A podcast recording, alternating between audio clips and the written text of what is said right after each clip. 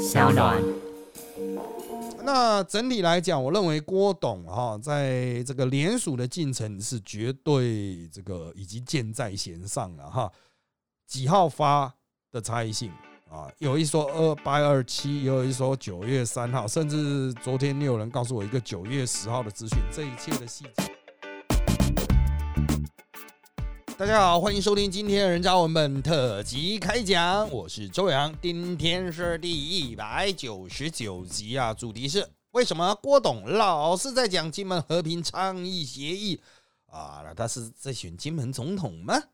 好的，我们先来看最新的资讯啊，郭董八二三呐，在金门抛出了一个金门和平倡议基金会。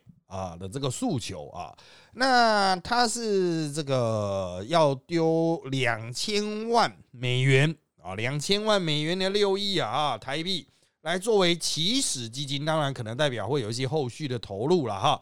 好，那他要做什么呢？啊，他要建立这个啊一个啊这两岸和平协商办公室啊，以民间立场推动两岸和平啊，那他是会设在金门啊。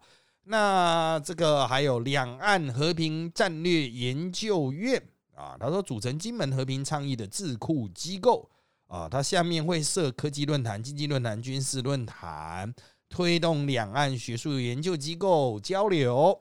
再来一次哈，第三点建立新媒体传播两岸和平讯息，然后第四点是推动两岸之间学术研究机构、智库学者的对话。哎，这个跟第二点。啊，有点像了哈，但是他这个主要是想要去建立两岸和平协商的场景和变数的推演啊，所以他是可能是想要去做一些兵推之类的东西，可是他是和平兵推，不是战争兵推啊，是一种谈判兵推。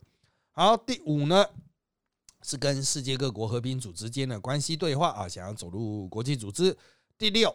啊，在大专院校设和平讲座课程和奖学金，鼓励学子投入两岸和平对话研究啊。那地点主要是设在金门大学哈，有主推了啊，由金门大学主推。好，第七是在美国、日本重要学术院校推动和平讲座。好，诶，有意思了，美国和日本哦，所以除了在台湾哈的这个学校会有相关设立之外，哈。中国没有啊，他这边都没有提到在中国那边设立，只有中国学者来台湾跟台湾合作啊。那他会特别去美日设这个和平讲座，可能也是因为美日是主要挑起啊这个台中之间纷争的一个啊这个背后的推力了哈。好，那再来第八点，该基金会会有文化总会的职责，重建蔡英文当选总统以来哈这个文化交流。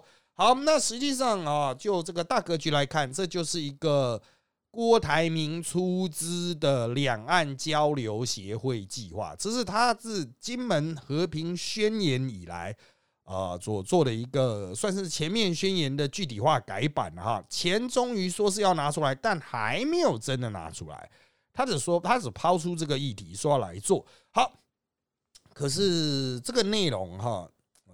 在选举上的确是没有什么吸引性啊，啊，我只能说就是真的没那么样的有卖点。我看了之后再比对他在相关宣传上的操作，他也买的媒体版面、买的电视广告，效果都不好。为什么呢？因为现在大家要看的不是金门和平宣言呐，现在大家要看的是郭台铭正式宣布参选，你到底要不要选才是大家 care 的东西嘛？你一直讲和平宣言，好了，和平。的确是大家想要追求的，但现在就是一个和平的状态嘛。那你一直强调就是好像现在是战争状态，或是即将走进战争的状态，但是绝大多数的台湾人民对此无感啊。所以说主流民意当然一定包括了追求和平，但现在就是一个和平的现状啊。啊，不论外在有什么样的宣传压力，或者是战争的威胁，但都还在台湾人认为是。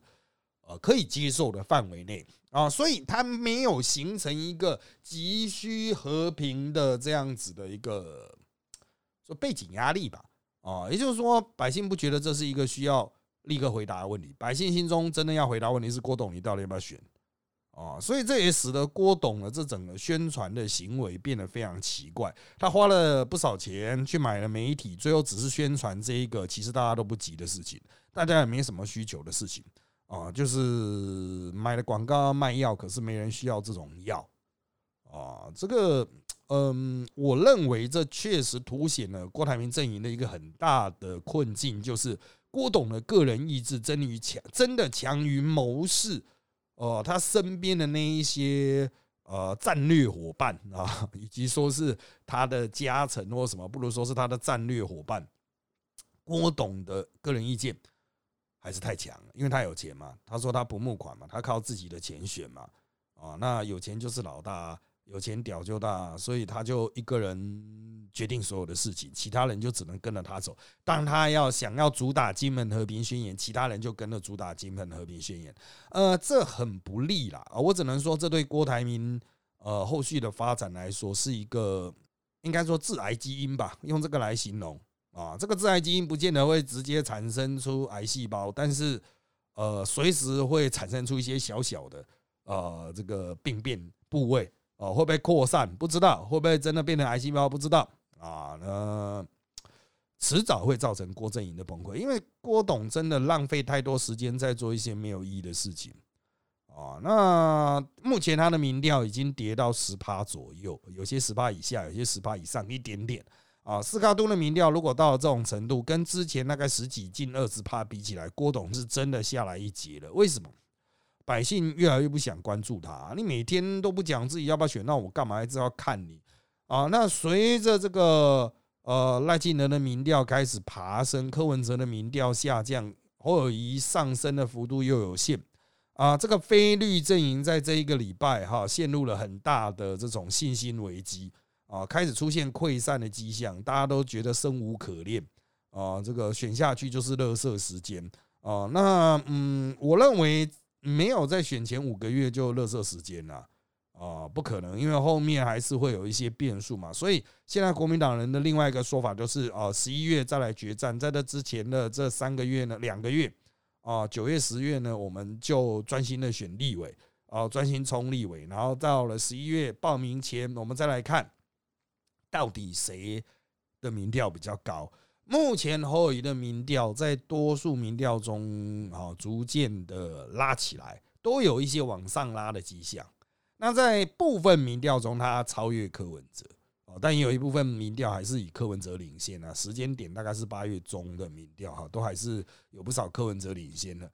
好，那为什么柯文哲会掉下来哈？我们前面讨论过，其实很久以来一直讲，就是柯文哲大概就是。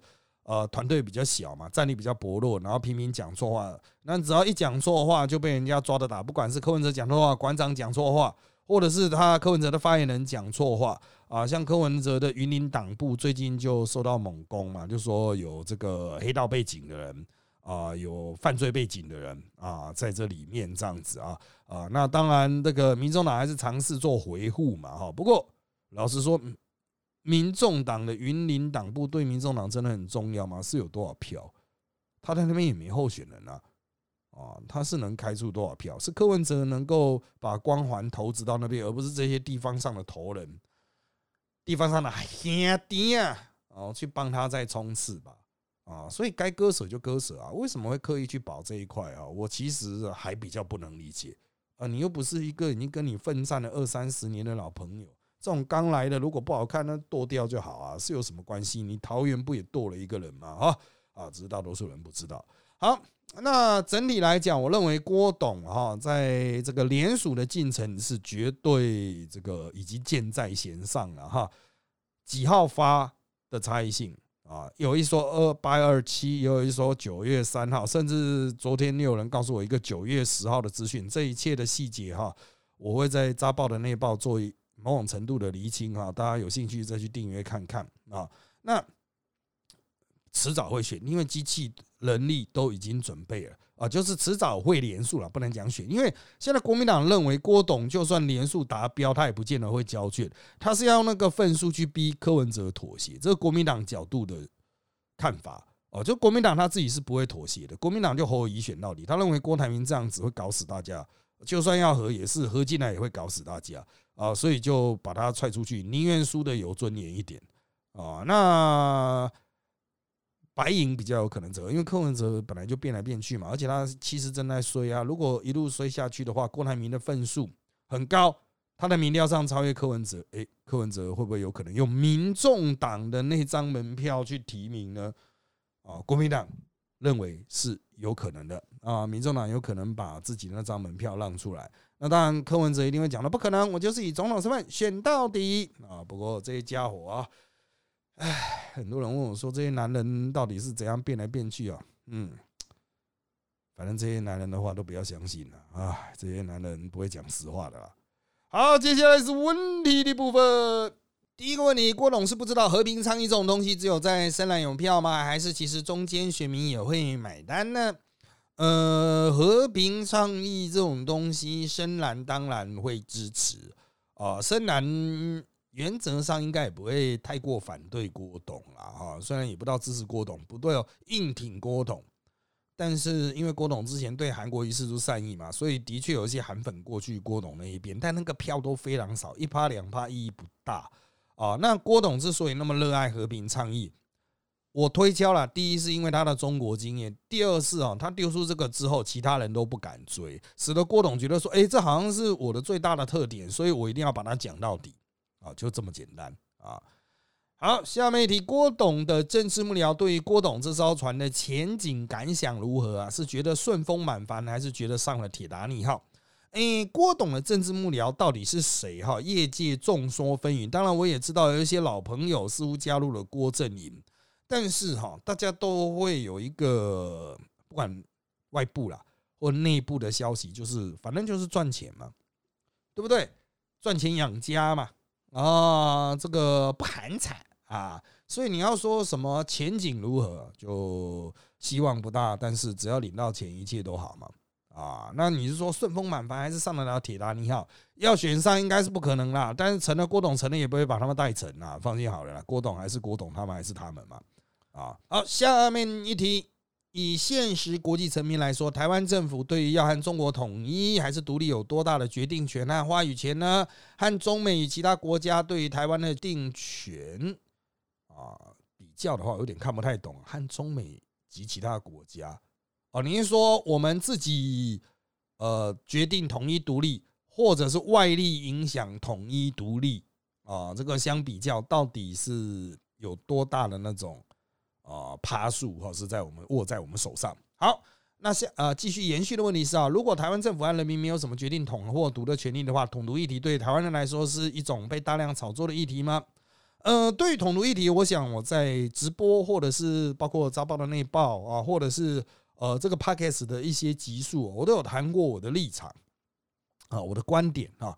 啊，应该不能讲立场啊，就是观点，就是实际上哈，台湾现在是处于一个现实的独立状态，只是不是一个呃这个完整的国家，或是一个真正的国家啊。台湾是一个嗯隐国家，隐藏起来的国家，被隐藏起来的国家。好，那现在为什么无法把这个隐藏的状态给揭露、揭示出来呢？主要就是因为中国和美国都不允许嘛。啊，那你会说好啊？那既然不能独立的话，那我们要不要走向统一呢？啊，实质上也不太可行啊，因为美国它其实有开出一个条件，就是如果你台湾的政府、台湾的人民决定跟中国统一的话，美国不会阻止。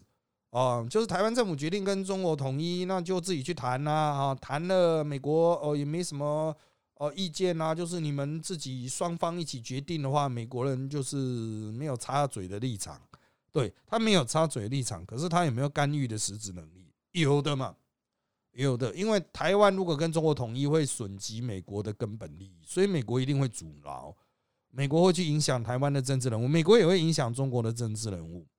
啊，所以嗯，就没有办法，呃，这个真的是中台谈一谈就决定了啊，不可能，美国一定会干预的，因为如果台湾跟中国统合统一了，那就变成了打破美国的第一岛链了。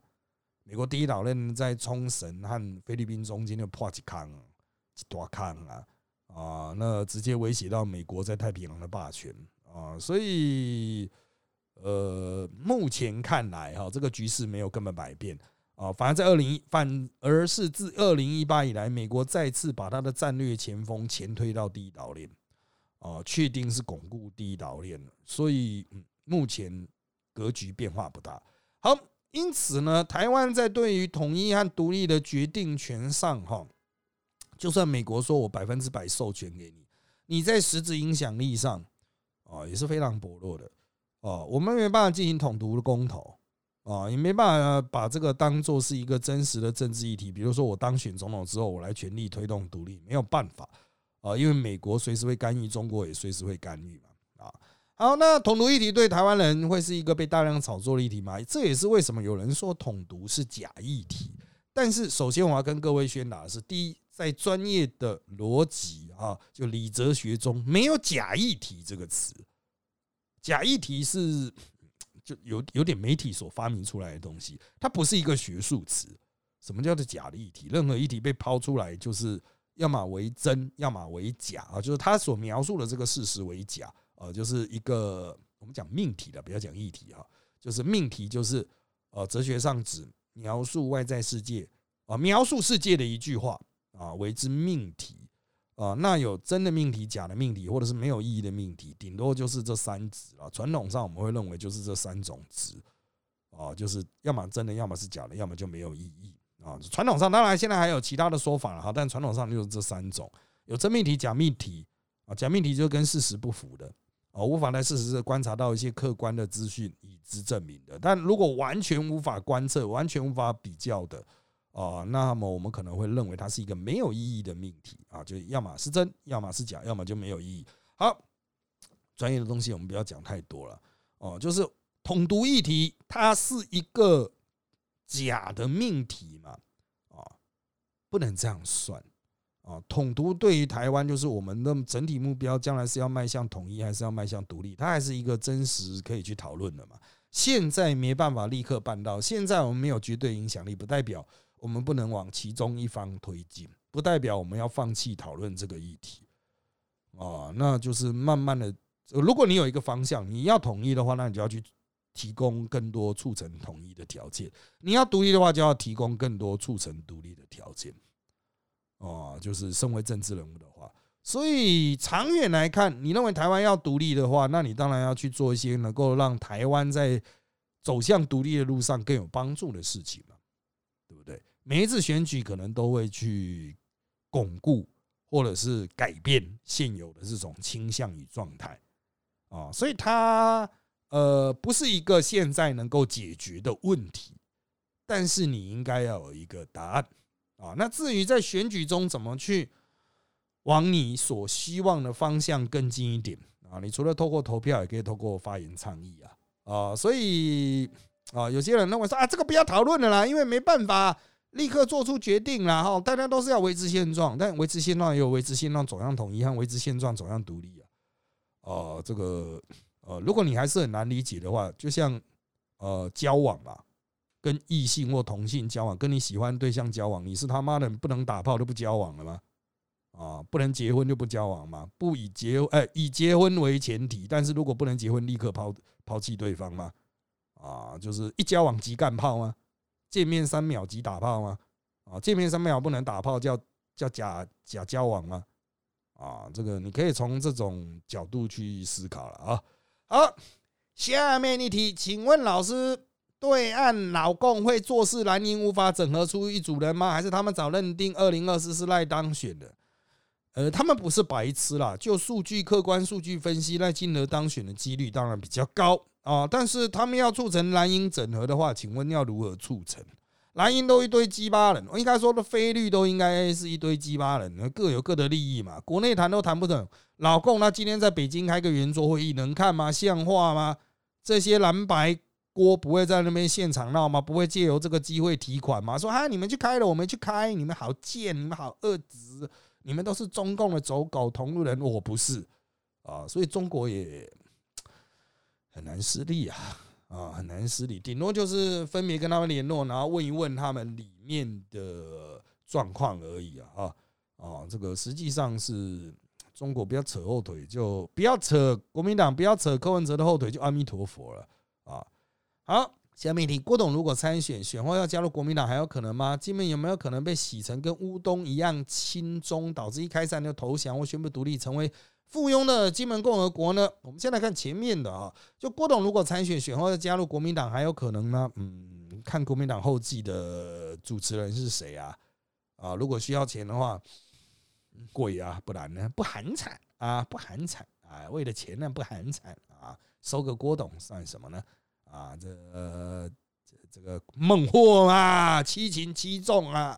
啊，孟获都七擒七纵了，郭董才两擒两纵而已啊！好，再来是金门有没有可能被洗成跟乌东一样轻松，导致一开战就投降或宣布独立啊？诶，这个是金门人的一个矛盾情绪，可是金门人的悲情也就在于这里。金门不是金门人的金门，它是属于一个国际对弈的底下的被挤压的一个可怜的点哦。那美国原本是希望中华民国政府抛弃金门的哦，那后来因为种种要素，他也认为说，好吧，那就差两个前锋的箭塔在那边了哦，至少可以让台湾有一点战略纵深。哦，不然台湾还真的就独立出去了啊！那他现在是不是相对轻松？金门人当然都是觉得自己是中国人，会比例会高一点嘛，因为他们跟中国那么近嘛，长时间交流，然后离台湾比较远嘛。啊，那至于他们一开战，那要宣布独立啦什么的哈，就啊讲现实一点啦，宣布独立啊，你有一些人说啊，我们宣布独立，然后你没有军队啊，你要有军队。乌东之所以当初会有这个。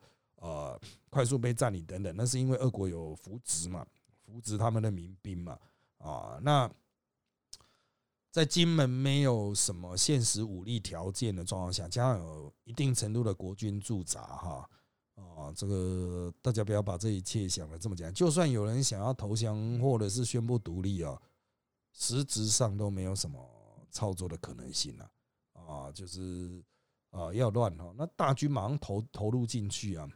就就结束了哦，就结束了哦。那至于说什么开战金门会不会立刻被占领啊？等等，哎，老共占领金门的用意到底是什么啊？占领金门，我可以几乎很肯定的说，台湾就会立刻宣称，因为改变现状嘛，立刻进入台湾独立的进程嘛，可能就要抛弃国号了啊，因为你都占了金门嘛，占了马祖啊，金马都一样啊，只要有任何的里外岛被打，都是改变台湾海峡和平稳定的现状。啊，这是美国所设下的框架，单方面不得片面以武力变更台湾海峡和平稳定之现状。哦，所以一旦有人片面的改变了和平稳定的现状，唉，台湾可能就独立了啊。下面一题，郭台铭是不是在宣示金门即将独立成一国，台湾金门一边一国？应该是说金门会变成郭台铭。啊，辖下的啊一个要塞这样子，他想以这边作为他的政治资本啊，只是我觉得这一早起有点奇怪而已，因为台湾人真的不太 care 金门，那对于台湾整体的选举影响非常有限啊。好，下面一题，美国到底跟潜在的四个总统候选人传达什么讯息，让他们在两岸议题上都是那么低调，而且不说美国不想听的话语？因为美国还是 big boss 嘛，至少你要做台湾的总统，你还是要跟美国有良好的关系啊。所以，呃，在先前 A I T 拜会每个候选人的时候，他们都有建立某种联系的管道与共识。至于在这样管道与共识之下，他们能发展出什么样的友谊，不知道；传达了什么讯息，不知道。他给你知道，那他搞个屁啊！啊，这就不是外交情报战啊。但至少目前来讲，没有敌对。跟美国敌对的候选人，这是美国 A I T 本来就想要的。所有候选人都是对美国友善，那就 very good 啊！啊，好，下面一题：是否中共想让金门成为克里米亚第二，所以才一直让代言人不停推金厦大桥之类的东西？假和平真统战，金厦大桥其实就是想要以陆运啊、陆路运输啦、各种合作机制平台来促成金门跟中国更加的亲近。啊，那在战略上呢，其实它意义不大。那条桥真的会太长，真的打战的时候哈，你要把它炸掉也不难了，因为它一定有靠台湾的这一端嘛啊。那我个人认为，就是这个东西它应该是主要是不是军事目的，而是民间交流。盖了之后，呃，民间交流会更加的这个频繁啊，总不可能是都是金门人去厦门，厦门人不来金门嘛啊，所以金门可能就会变成厦门经济圈的一环。厦门经济的确是有一定的实力的哈。好，那我认为这个如果就商业贸易角度来说，金厦大桥如果它的设备啊什么弄得非常好，管道啊什么的哈，水电管道等等的弄很多，或许真的能够把金门更加的绑进厦门经济圈，使得金门更呃不可能脱离中共的影响，更加的对中亲善啊，到这里就有可能发展成战略问题啊。那你要说，那我们就基于战略要求，就把金门、厦门的这种可能的发展截断。那金门人对金门人来说，他就会也会独揽嘛。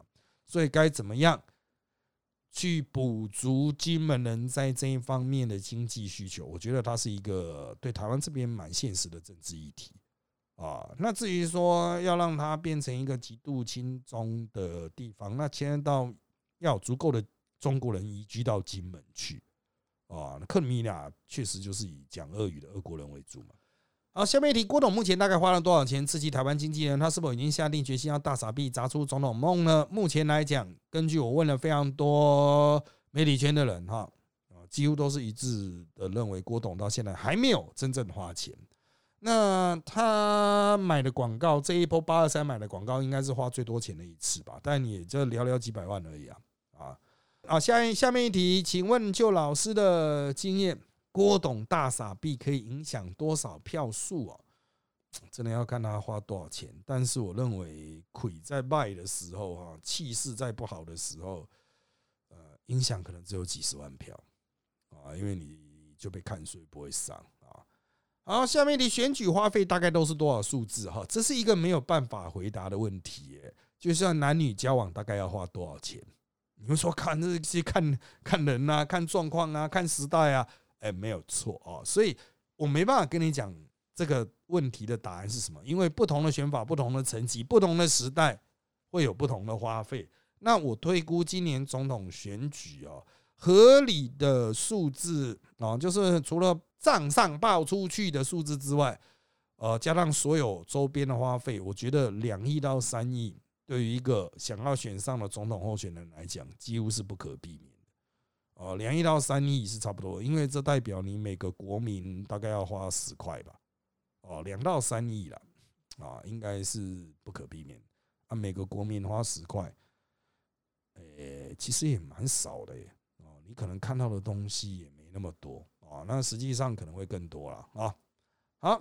下面一题，有没有可能郭董是为了拉拢陈玉珍，让他当副总统候选人，然后过两年投资他当金门县长？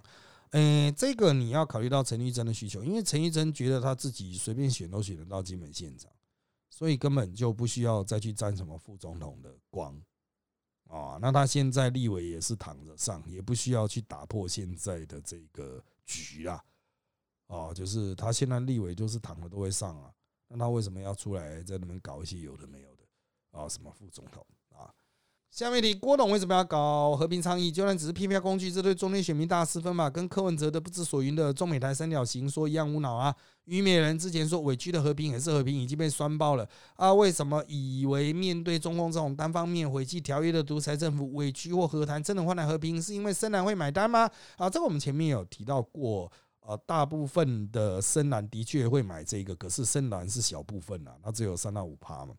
啊，那郭董之所以主打这个，就是跟其他的候选人不一样，其他候选人都不是主张这一个，所以他觉得这是他的秀场，可是他又秀不好了。问题是秀不好，你好好秀，你在那边抛个和平倡议，中国立刻说，嗯，可以啊，可以谈啊什么的。哦，那那还那还比较有搞头。那目前中国又不屌他啊，怎么办？好，下面一题，郭董把金门酒厂买下来会有助于选举吗？哦，这个会问会。提出这样的问题，可能是你不太了解金门酒厂。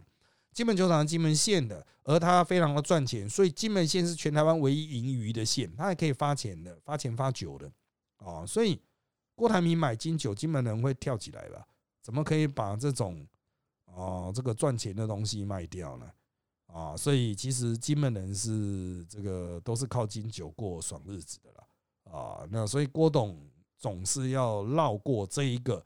哦，去其他地方啊，来发挥这个所长，但金门也没多少票好，下面你是不是中共要郭董出来测风向了呢？应该不是哈，他他要测什么风向？测说和平协议有人要买单吗？啊，中国人有读书的，哎，他们是看得懂民调的啊，他们知道什么样的抽样才是有意义的啊啊，所以呃，风向不用测了，看民调都知道，中国人又不是白痴啊啊，中国人又不是馆长啊，这个是看得懂统计学的啊。啊，这个不需要郭董来测了。好，下面你郭董是要靠宣言拉一波民调啊，不然感觉以现在这个民调，他九月就会宣布不选了啊。嗯，他会不会宣布不选？这完全系于他一念之间啊。那我们就先略过不不答，因为他就是个人决定一切嘛。啊，这也不是幕僚觉得怎么样就怎么样。那郭董是不是要靠宣言拉民调？他一定有这样子的想法，可惜媒体效果并不好啊。他买了很多广告。嗯，可是重点就是这个东西本身没有没有吸引力哦，就是我们一般在电视上看到广告，现在觉得都是健康食品或是卖药的嘛，卖药的要么都是阳痿的，要么就是针对一些什么头发黑啦什么的哈啊膝盖啦什么的，都是大家有需求的。你今天针对一个大家没有需求的东西在那边打广告，效果不好啊。好，下面一题是不是因为陈玉珍力挺他，而且国民党对陈玉珍没辙，又或是因为金马为法律脉络上属于中华民国的属地，加上中共对于郭董的掌握度相较于其他人比较高，而且紧密，再者郭董人琢磨议题都被其他人一一点破，所以郭才继续在比较少人琢磨的地方大放厥词。嗯，应该是说郭董其实在其他地方写的政策都还比侯友谊和柯文哲要好，能源政策、经济政策、中小企业。还有什么关于补贴的一些哈，其实他写的都不错，可是市场反应不剧烈嘛，所以他的主打这一个跟其他人都不一样啊。那至于他是不是有考虑到金马对于中华民国的特殊性，应该是有啦。可是现在大家就是不关心嘛啊。好，下面一题，其实中国现在国内焦头烂额、水深火热，为什么还要去跟这个国家谈和平协议？不是应该跟这个即将破落大国保持距离，这安全吗？呃，其实台湾也没办法跟他保持距离，因为我们有非常多的投资，进出口贸易都系于中国。我们现在做要做的是减灾啊，商业上要减灾，减缓中国经济崩溃所造成的冲击啊，因为他们随什么时候会崩我们不知道，但即将要往下滑嘛啊。那在这个状况下，他们也知道没办法再主打经济牌，所以只能主打和平牌。哦，就是经济牌不能打了，打了大家都知道可能会超赛，超级宇宙无敌大大道赛啊！过去都打经济牌嘛，啊，那现在就只能主打这个和平牌了。啊，好，下面一题，现在总统大选进入热射时间，那这大选还有什么看点会让人出门投票动力啊？不然看这三只老猪的闹剧很无聊啊。呃，应该是说了哈，立委还没死啊，立委选区才正要开始开撕开刷。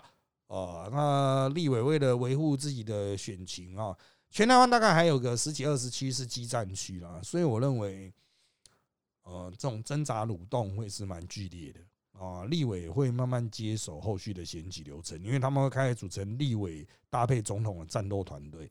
啊好，下面一题，郭董真的相信他提的基本和平宣言吗？这种我不武装，别人就不会来打我论点，连小学生都不会相信吧？他这样给人家的感觉不像选总统，而是借着选总统的媒体声量帮中国宣传。郭董真的有要选吗？然后他做的政治判断那么差，国民党都玩不过他，怎么有自己自信出来能够选赢呢？是请您给他的自信吗？呃，商业上的成功的确会让人觉得自己屌很大啊，有钱屌就大，这是台湾人的硬道理。台湾人还是觉得很多人觉得郭董非常聪明，因为他有钱，有钱就聪明这样子啊。好，那至于他的整合不利哈，这个三王都无法整合了，菲律三王无法整合，还想跟中共统合啊？啊，还敢下来呀？冰鸟这样，诶，我认为哈，目前郭董的困境是在于他除了金门和平宣言之外，呃，到底还有什么跟其他人有关键差别的秀点啊？那他又不敢像民进党那么凶啊，零到二十二岁国家养打这一种啊，哦，所以你要说郭董是不是真的相信他的基本的和平宣言？就算不是百分之百全信，他也八十八相信吧。啊，毕竟他在中国有很多投资，是跟中国人谈成协议，而且他也真的赚到钱了嘛。啊，你不信是因为你没赚到钱啊，他他信是因为他有赚到钱嘛。啊，这就是成功的陷阱了啊。好。下面一题，郭董从五一期之后没有其他人气，立刻和国民党翻脸上阵，走地方派系议长边谈边整合路线，但时至今日气势没有水涨船高，反而遍地是民。现在只能被议长逼着往前冲，还是能像上一届到最后两手一摊不参选啊？因为由郭台铭一人决定，随时可能两手一摊不参选哦。那现在接下来就是看连数，连数的分数冲高之后，柯文哲愿不愿意投降整合？哦，大概就是这样子。那你要说议长逼着他往前冲，也不是啦。议长其实也有点下船，想要下船了啊。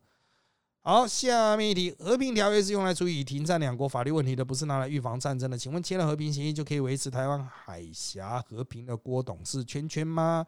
嗯，这个和平协议是一个骗，不能讲骗啊，对国民国内其他人说的，维系自己声量的，维系自己政治地位的话题。啊，你要说真的签了有用吗？哎呀，商业合约签了都会翻脸不履约了，对不对？都要去法院告了嘛，对不对？所以他们大概也知道这不会真的有效了，但是，呃，就是拿了可以嘴炮了，这是一个用来对自己人嘴炮的，娇妻妻妾啊啊，好。下面你郭董幕僚是不是有民进党卧底才会挖和平协议这个坑给郭董跳？应该不是，这郭董自很久以前就主张的东西啊。但是最近被怀疑是民进党卧底，大概是馆长了啊。民进党也跟我说，干的馆长到底是不是赖清德派去的卧底？妈把柯文哲搞死了啊！好，下面一题，在金门提两岸和平，目的是吸取台商反台投票意愿，而在金门为主要深蓝选区，更希望借由金门催出更多深蓝的票源。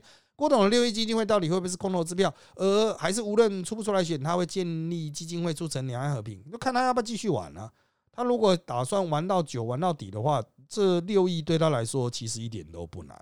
但至于说有多少台商会回来投票，以输成这样子，我想台商应该也会想省钱吧。而且现在在中国的台商真的比过往少非常多了。疫情之后。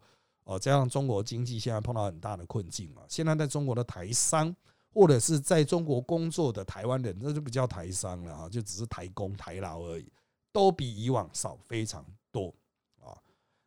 好，下面你想请教郭董，一直讲和平协议是因为没有被阿公骗过吗？还是被阿公骗了之后想来骗台湾人？他这是幕僚团队提出的政策有条有理，为何会推出这种一定会被阿公骗的和平协议？诶，其实他在最近的这个和。和平倡议里面，哈，呃，这种跟阿贡具体谈的东西已经很少了，反而就是画一个饼啊，要养一堆人，哦，学者啊，哦，或者是一些可以游走两岸的人啊，所以，我我认为他这个对国内的主诉求是比较强的。那至于跟中共谈判，他就只有建立那个谈判协商的那种智库啊。哦，兵推啊，哈，那他也没有说他要直接自己去谈啊，所以，嗯，目前看来哈，就我觉得郭董他有点想把自己的饼做大，看能不能成为所谓深蓝共主了啊。